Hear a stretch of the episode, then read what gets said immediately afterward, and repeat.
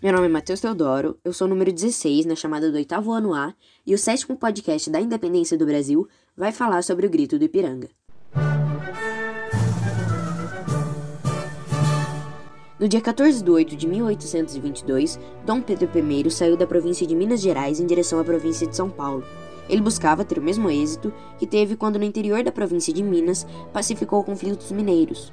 Com isso, ele passou até mesmo por Taubaté, levando para a capital da província dois taubatianos para presenciar a proclamação do Império do Brasil. Na época, ainda parte do Reino Unido de Portugal, Brasil e Algarves. Após ter tido sua capital na cidade brasileira do Rio de Janeiro, agora era sediada na capital portuguesa, Lisboa. Fez uma parada na cidade litoral de Santos e, em seguida, já partiu para a capital da província. Ao chegar lá, encontrou às margens do rio Ipiranga emissários do Rio de Janeiro.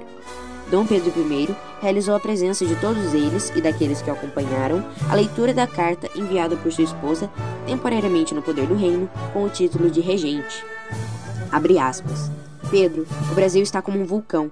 Até no passo há revolucionários. Até portugueses revolucionários. As cortes portuguesas ordenam vossa partida imediatamente. Ameaçam-vos, humilham-vos. O Conselho de Estado vos aconselha a ficar. Meu coração de mulher e de esposa prevê desgraça se partirmos agora para Lisboa. Sabemos bem o que tem sofrido o nosso país.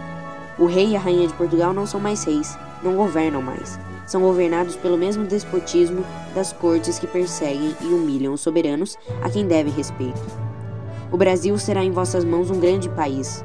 O Brasil vos quer para seu monarca. Com o vosso apoio ou sem o vosso apoio, ele fará sua separação. O pomo está maduro, colhei-o senão apodrecerá. Já dissestes aqui o que ireis fazer em São Paulo. Fazei-o, pois. Fecha aspas. Após isso, Dom Pedro I teria dito a frase: independência ou morte. Assim, declarando a independência do Brasil, do Reino de Portugal, Brasil e Algarves, transformando-o em um Estado independente. Porém, o Império do Brasil só foi reconhecido por Portugal no dia 29 de 8 de 1825.